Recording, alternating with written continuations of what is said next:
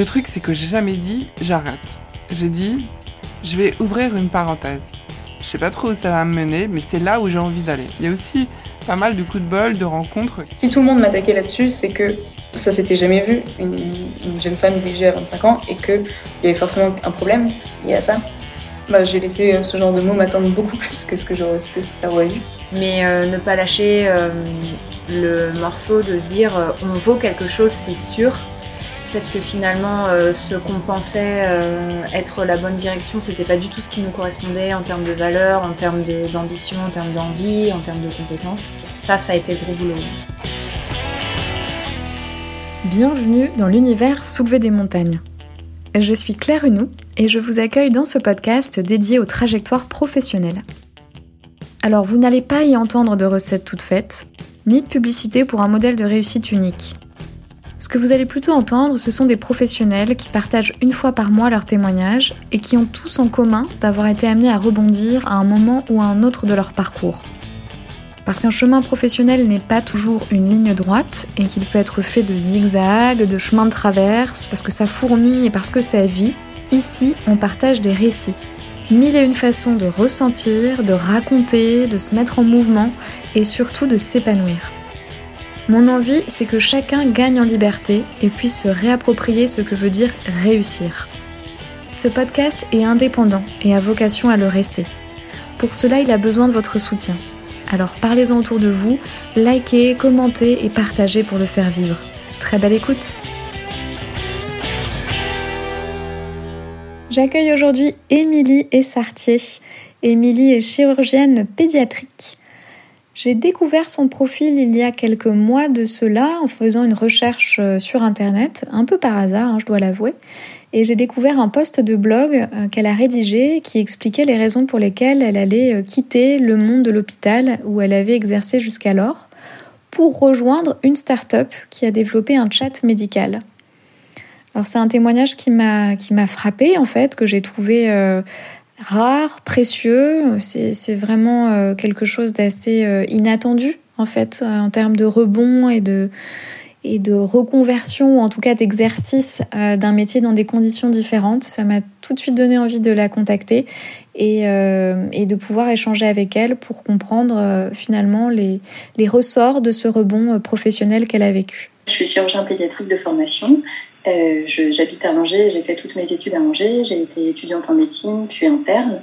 Euh, pendant l'internat, je me suis un petit peu baladée, mais en tout cas, mon camp de base, entre guillemets, c'était Angers, et j'ai eu un poste de praticien hospitalier. Donc c'était prévu que je reste encore 20 ou 30 ans à l'hôpital euh, dans le service dans lequel euh, j'avais été formée.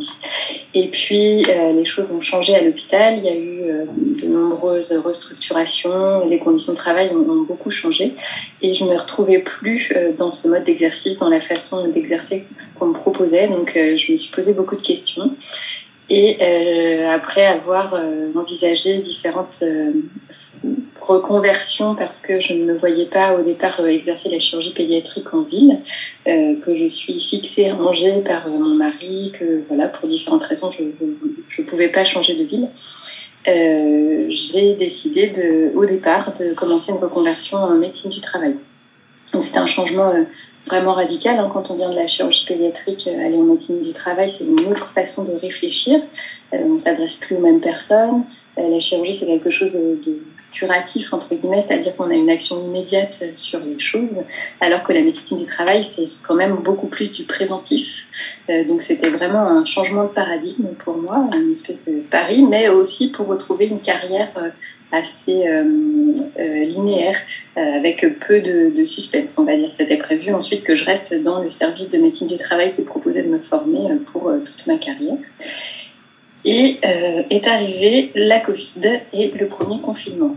Euh, en parallèle, euh, avant de quitter l'hôpital, en fait, j'avais été en contact avec euh, Benjamin Hardy, qui est le fondateur d'une application pour smartphone qui s'appelle Biloba. Donc à l'époque, c'était une application simplement pour les vaccins, une sorte de carnet de santé intelligent.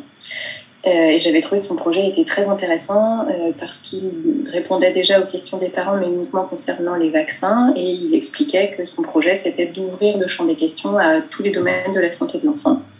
Moi, je savais que la pédiatrie, ça me manquerait en quittant l'hôpital et en quittant la chirurgie pédiatrique. Donc, je l'avais contacté en disant, bah, c'est peut-être une façon de pouvoir euh, garder un contact avec le monde pédiatrique.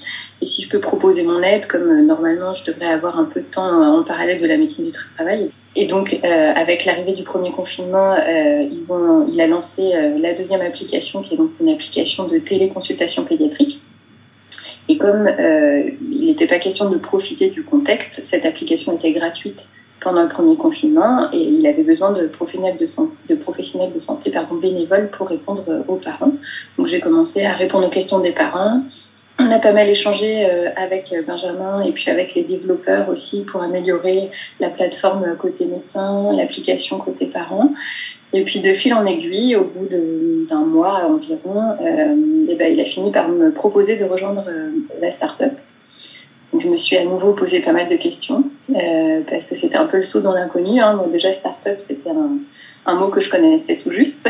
je savais pas à quoi ça correspondait. J'imaginais que c'était euh, que je serais peut-être au chômage trois mois après. Donc, c'était à nouveau un saut dans l'inconnu. Mais je trouvais que le projet était vraiment intéressant.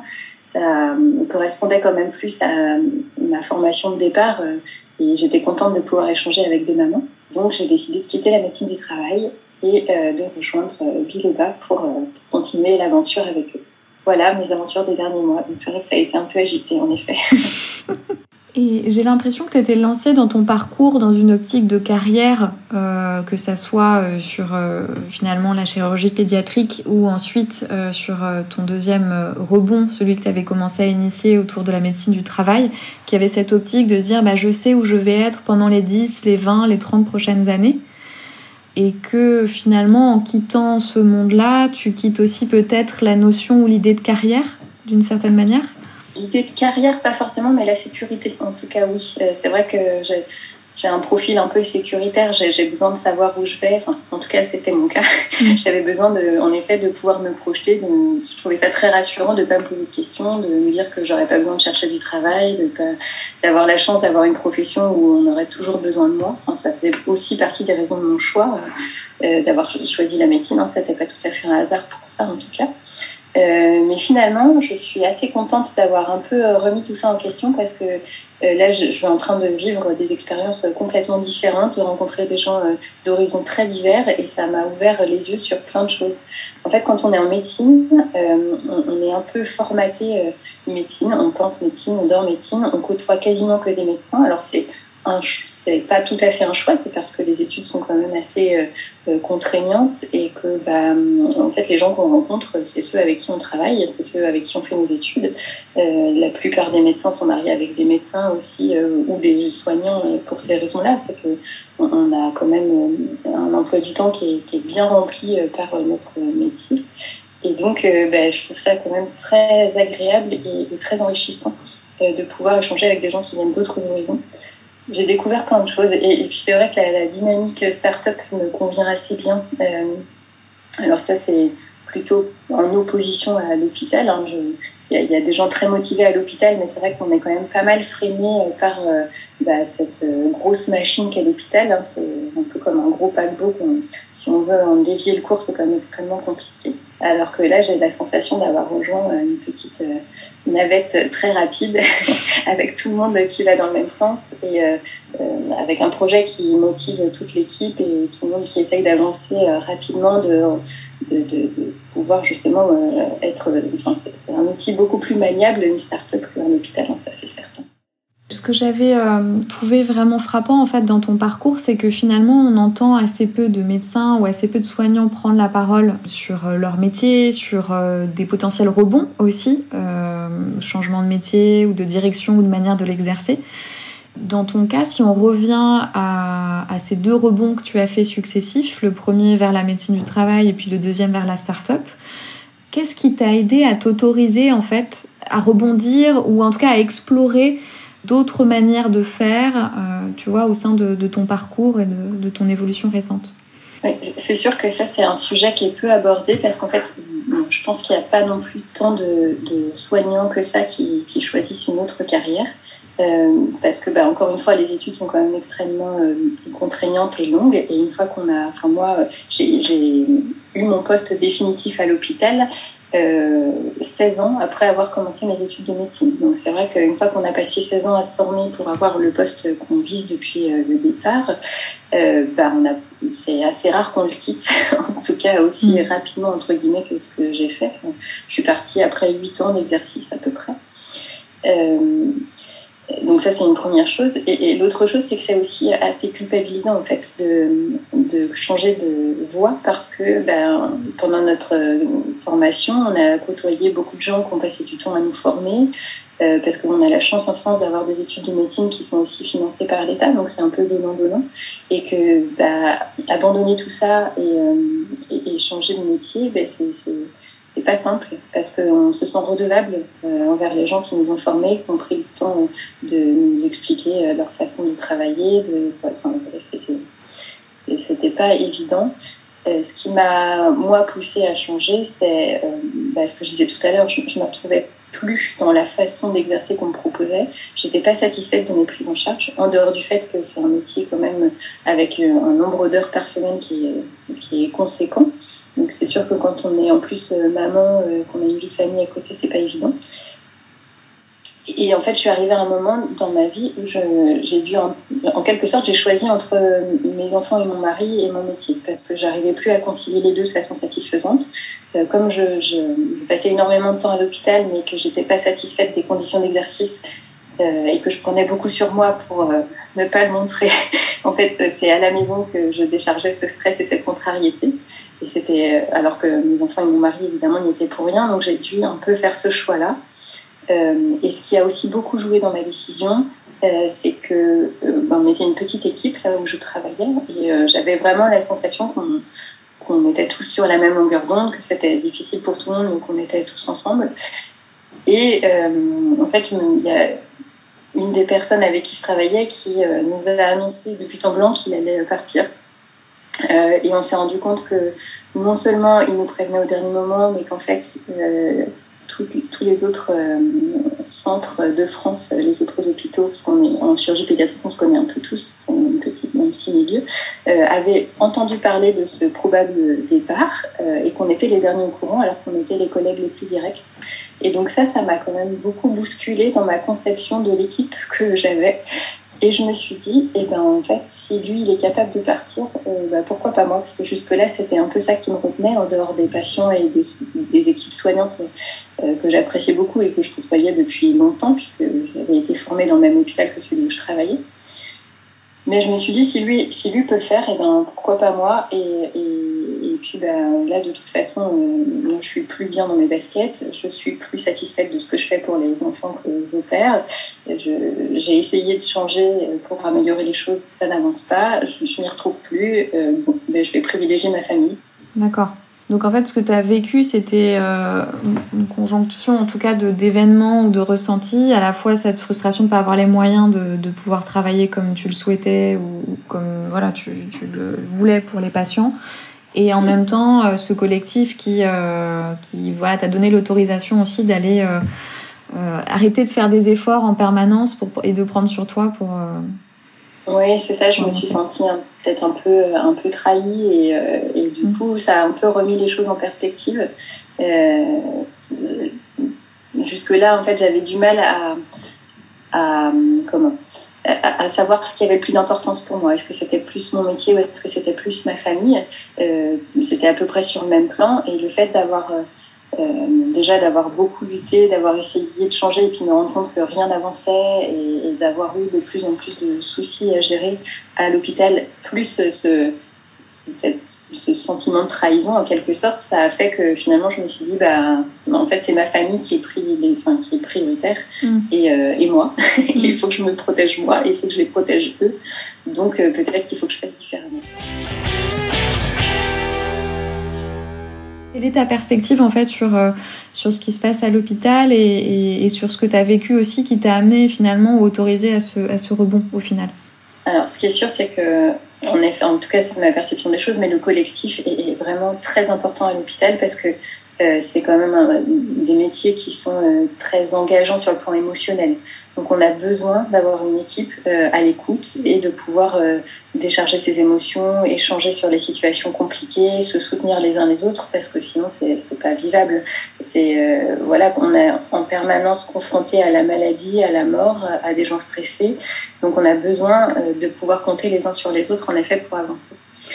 Euh, le problème, c'est que, euh, en tout cas, encore une fois, ça n'engage que moi, c'est ma perception, mais euh, comme les, les, la façon dont on nous demande de travailler avec le manque de moyens, avec les défauts d'organisation, avec l'impossibilité d'améliorer les choses comme on pense que ça pourrait être idéal, ou en tout cas nettement mieux, fait que, eh ben, on n'arrive plus à travailler ensemble de façon satisfaisante et ça peut euh, briser un peu les équipes.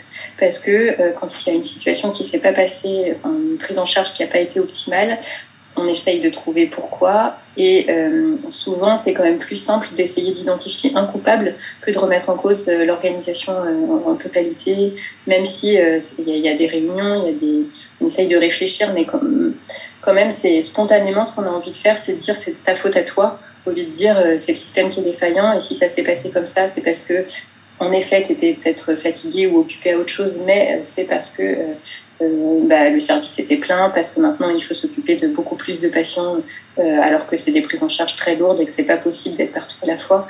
Et du coup, ça peut créer des tensions au sein des équipes, alors que c'est le système qui est responsable. Mm. Je sais pas si ça répond à ta question. Ouais, ouais, ouais. Ouais, parce que c'est en fait c'était le sens de ma question, c'était de voir le lien entre individualisation et collectif. Et en fait, ce que je comprends, c'est que les collectifs sont sont forts euh, ou en tout cas tiennent de par la force du lien jusqu'au moment où, pour des sujets d'organisation, il y a une individualisation de la responsabilité. En fait, ça devient une question de personne et plus de moyens ou d'organisation en tant que telle. Eh ben, en, tout cas, c'est plus simple. Enfin, spontanément, c'est ce qu'on a tous envie de faire quand il y a quelque chose qui n'a pas fonctionné. Euh, spontanément, on a tous envie de chercher le coupable, et le coupable, ben, euh, sans, si on n'arrive pas à prendre du recul en fait sur les situations, c'est très souvent une personne. Alors que si on arrive à se détacher un peu, à quitter l'émotion et puis à, réfléchir plus calmement, on se rend compte que c'est pas une personne et que si ça avait été quelqu'un d'autre, là, là, ça aurait été la, les, les, conséquences auraient été les mêmes, ou en tout cas les, les erreurs auraient pu être faites de la même façon. Mhm. Moi, pendant mes études, j'ai été formée euh, notamment à la simulation. Je ne sais pas si euh, tu as entendu parler de ça. En fait, c'est euh, à la base les pilotes d'avion euh, qui se s'entraînent comme ça. Ils font des simulations de vol. Mhm. Et maintenant, en médecine, on est de plus en plus, on essaye de plus en plus de se former et de progresser en faisant des simulations de prise en charge. Et ce qu'on nous explique, en fait, on met souvent en parallèle le monde de l'aéronautique et le monde médical parce que c'est des mondes avec euh, une technicité importante, avec des risques importants, avec des vies humaines euh, en, en jeu. Euh, c'est que dans le monde de l'aviation et de l'aéronautique, c'est pas des équipes, mais c'est des équipages. C'est-à-dire que chaque personne est interchangeable et chaque personne va agir, a été formée pour agir de la même façon dans la même situation. Ça a sans doute un peu des inconvénients, euh, mais ça a quand même l'avantage euh, de, de, permettre de réagir en situation de crise de façon un peu instinctive et, euh, et, et plus adaptée. En fait. À, à l'hôpital, en tout cas dans le mien, où je travaillais, mais j'en ai côtoyé quand même plusieurs et c'était un peu partout pareil. Mmh. Euh, c'est vraiment encore des équipes, c'est-à-dire que euh, quand on arrive par exemple dans le bloc opératoire le matin, si on voit que c'est une infirmière avec qui on a moins l'habitude de travailler, ben, ça nous contrarie un peu parce qu'on sait qu'elle va moins connaître nos habitudes, qu'elle sera peut-être moins réactive, qu'elle va comprendre moins vite ce qu'on lui demande. Et ça, c'est un problème et, on est en train, le monde médical est en train de travailler là-dessus, mais euh, c'est bien et c'est pas bien parce que comme à l'hôpital on est dans l'émotionnel, on a besoin d'avoir euh, euh, du lien et de pouvoir s'appuyer sur ses collègues. Et forcément, il y en a avec qui on a plus d'affinité que d'autres. Hein, ça, c'est humain, on ne peut pas lutter. Et en même temps, pour euh, le travail, pour euh, la technique, eh ben, il faudrait qu'on soit tous interchangeables et qu'on fasse tous la même chose et qu'on réagisse tous de la même façon pour éviter les erreurs. Et si je mets en, si je remets en circulation ce que tu dis là, en fait, entre la notion d'équipage et aussi ce qui t'est, euh, enfin, ce qui s'est passé pour toi dans ton parcours avec ce collègue qui a annoncé qu'il partait euh, un peu last minute. j'ai la sensation que du coup c'est ça qui t'a aussi donné cette euh, cette autorisation, c'est que vous étiez peut-être un équipage jusqu'au moment où bah du coup il y a, y a cette euh, voilà cette prise de décision qui euh, qui, qui a questionné toi bah, les, tous les efforts que tu pouvais faire et qui les a remis en perspective pour faire un choix différent. Un, peu l'inverse en réalité. Disons que j'avais l'impression qu'on était une équipe, c'est-à-dire mm. qu'on était des individus soudés et qu'on avait des affinités, qu'on travaillait ensemble et que du coup on se soutenait comme ça. Et puis bah, là est, est arrivée la notion de finalement, euh, si lui part, il y aura quelqu'un d'autre. Et en fait, on est interchangeable. Et finalement, euh, bah, moi, je peux me permettre de partir parce que si je m'en vais, il y aura quelqu'un d'autre. Mmh. Euh, et ça, ça, a un peu dé, enfin, oui, déshumanisé, ou en tout cas, on a perdu en qualité relationnelle à ce moment-là. Et moi, c'est ce qui est... Alors, sur, comme je disais juste avant, sur le plan technique, bah, tant mieux. en revanche, sur le plan euh, émotionnel et euh, faire face à toutes ces situations un peu euh, un peu trop impliquantes personnellement, bah, c'est moins bien. Mm.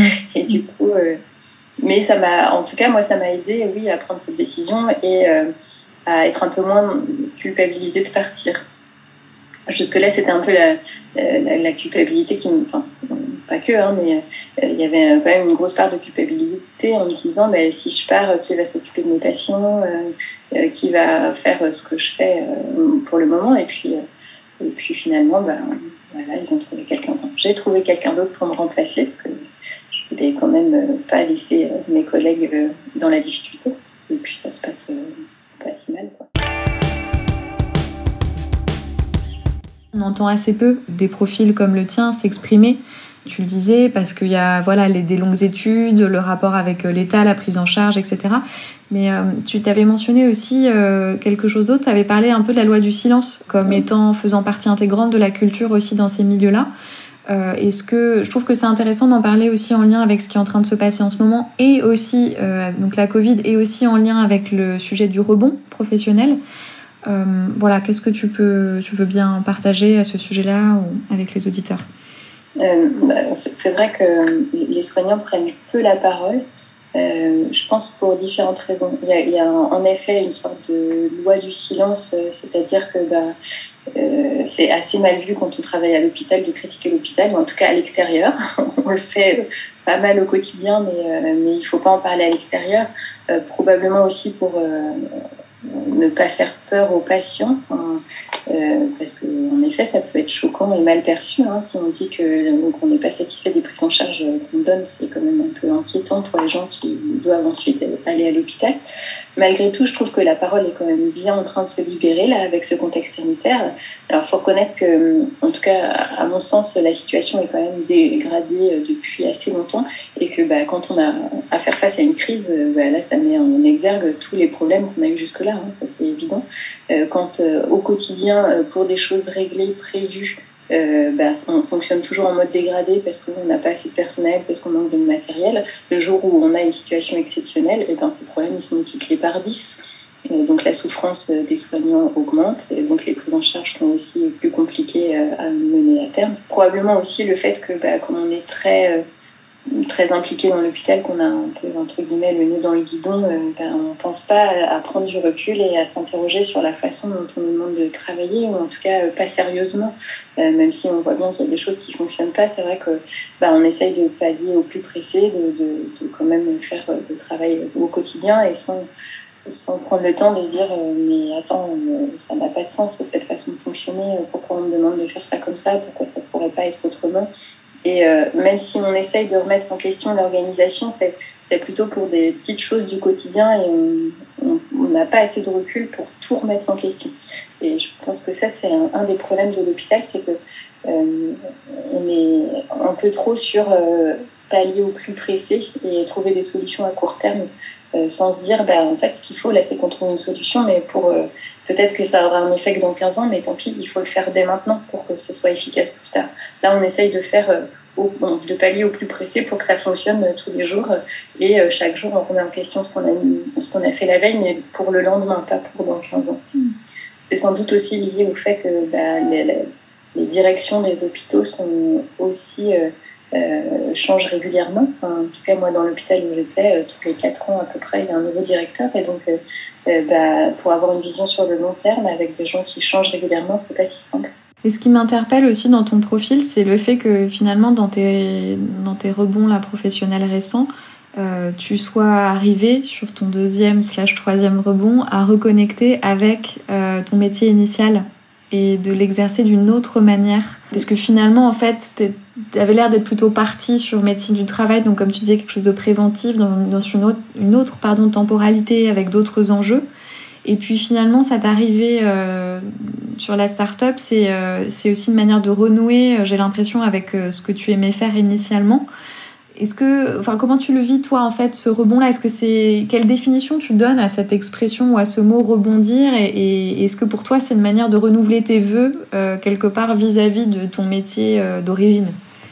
Oui, en fait, moi j'ai la grande chance euh, de pouvoir maintenant là concilier en effet, revenir vers mes premières amours, entre guillemets, mais avec euh, ce que m'a apporté la médecine du travail, même si j'ai eu un, un, passage très court, hein, parce que ça a duré moins d'un an au final. Malgré tout, ça m'a permis d'avoir une vision un peu différente de la médecine que j'exerçais et de pouvoir euh, me dire que euh, bah, les conditions d'exercice, c'est possible d'en changer, euh, que la prévention, finalement, elle a peut-être une place plus importante que celle que je lui donnais auparavant et qu'on peut faire sans doute beaucoup de choses grâce à la prévention, même en chirurgie pédiatrique. Et, euh, et, la start-up dans laquelle j'exerce, là, bah, c'est un petit peu un mélange des deux. C'est-à-dire qu'en même temps, on fait du curatif. Euh, de la... Quand l'enfant est malade, on essaye d'apporter des solutions aux parents. Et en même temps, on fait quand même pas mal de prévention, pas mal de, de conseils pour éviter d'arriver à des situations euh, compliquées. Donc, et on est en en amont et en aval des consultations en cabinet classique. C'est ça qui est aussi intéressant. un peu comme la médecine du travail, finalement, où on est en amont des problèmes pour pouvoir euh, essayer de réfléchir sur euh, l'organisation du travail et sur les problèmes que ça peut poser aux travailleurs. Euh, et on avale des consultations médicales quand bah, malheureusement il y a déjà un problème de santé et qu'il faut faire avec et le régler.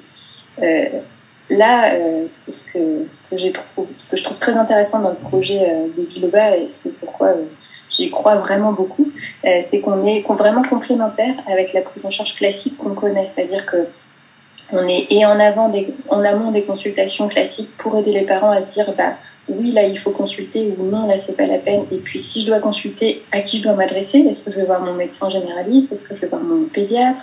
Est-ce qu'il faut aller voir un spécialiste? Est-ce qu'au contraire ça nécessite d'aller aux urgences rapidement? On fait un, petit on, on, les guide aussi dans ces choix là et puis après cette consultation là bah, on peut euh, euh, leur réexpliquer s'ils n'ont pas compris la prise en charge ou compléter un peu adapter le traitement qui a été proposé les conseiller. Euh, et puis on peut faire aussi vraiment de la prévention sans problématique de santé du tout, mais pour euh, justement euh, éviter qu'il y en ait. Donc ça, c'est vraiment hyper intéressant et je pense que c'est euh, vraiment quelque chose qui manque dans notre système de santé actuel, quelque chose qui va devoir se développer.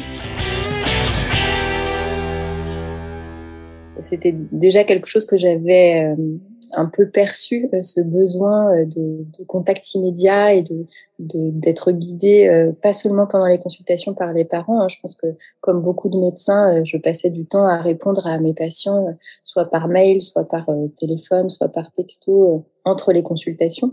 Mais c'est pas c'est une façon d'exercer qui est pas très définie actuellement. En fait, c'est au bon vouloir des médecins. Il y a des médecins qui s'y prêtent volontiers et d'autres qui ne veulent répondre aux questions des, patients que en consultation, euh, aussi parce que voilà, l'emploi du temps est ce qu'il est et qu'on ne peut pas non plus multiplier par 10, hein, mais euh, moi, j'ai toujours trouvé ça important de pouvoir répondre aux interrogations des patients entre les consultations parce que ça peut permettre d'éviter à une situation de se dégrader, ça peut permettre d'anticiper les problèmes. Mais c'est vrai que ça prend du temps, euh, que pour l'instant, c'est du temps qui est pas rémunéré euh, pour les soignants et que bah, et c'est pas du temps reconnu alors que ça, prend énormément de temps. Donc, je pense vraiment que c'est un maillon qui manquait dans notre système de santé et que c'est important de développer ça. Euh, aussi parce que bah, le nombre de médecins diminue par rapport à la population générale, qu'il va falloir euh, que la population vieillit. Et donc, il y a de plus en plus de besoins de médecins. ça ne me concerne pas directement, puisque moi, je m'adresse à la pédiatrie, mais en tout cas, pour le système de santé, cette notion-là, elle est quand même très importante, euh, puisque la durée de vie s'allonge, et avec la durée de vie qui s'allonge, les problèmes de santé, euh, le nombre de problèmes de santé augmente, qu'on est aussi plus performant avec des traitements euh, plus exigeants, mais qui nécessitent parfois une surveillance aussi euh, plus importante, que euh, les connaissances font qu'on est aussi meilleur en termes de dépistage, mais ça aussi, ça prend du temps. et, du temps médical dont on n'a pas tant que ça. Donc il faut qu'on trouve d'autres solutions pour faire gagner du temps aux soignants tout en gardant des prises en charge de qualité.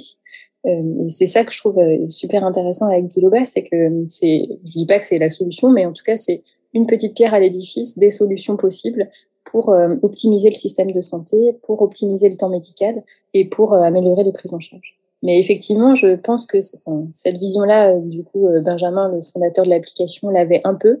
moi, je l'avais, mais pas, j'avais, j'avais pas réfléchi autant à ce problème tant que j'étais à l'hôpital. Le fait de, d'exercer différemment, de voir des façons de travailler différentes, ça m'a aussi enrichi. Ça, c'est certain.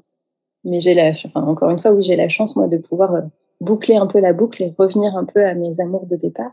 Euh, je vais même, j'espère, euh, probablement retourner dans un bloc opératoire bientôt, parce que là, je consulte encore, je fais de la consultation, mais je n'opère plus euh, pour différentes raisons. Et voilà, je vais sans doute pouvoir retourner aussi au bloc opératoire. Donc là, ça sera, j'ai la chance de pouvoir du coup tout concilier, mais en ayant nettement amélioré mes conditions de travail. Merci Émilie. Est-ce qu'il y a un mot que tu souhaites rajouter avant qu'on clôture notre échange d'aujourd'hui?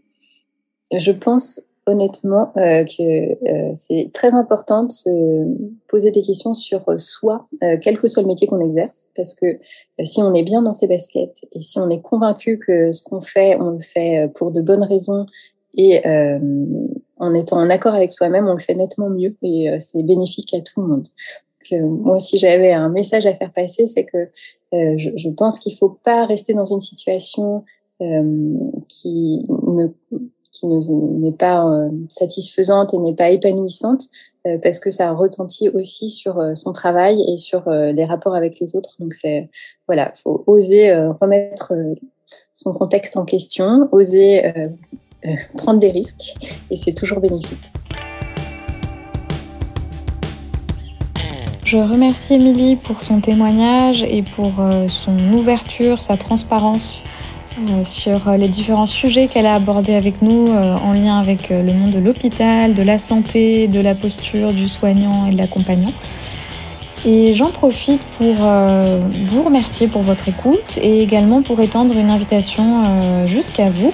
Si jamais vous connaissiez des profils de personnes qui ont rebondi dans leur parcours, dans leur carrière, dans leur vie professionnelle, je vous invite à soumettre en fait hein, leur profil, leur nom, vos suggestions sur le site internet www.coaching-soulever-des-montagnes.com dans la rubrique Contact. Et je vous invite bien évidemment à continuer à partager ce podcast autour de vous pour le faire vivre. Je vous remercie et je vous dis à très bientôt pour un nouvel épisode.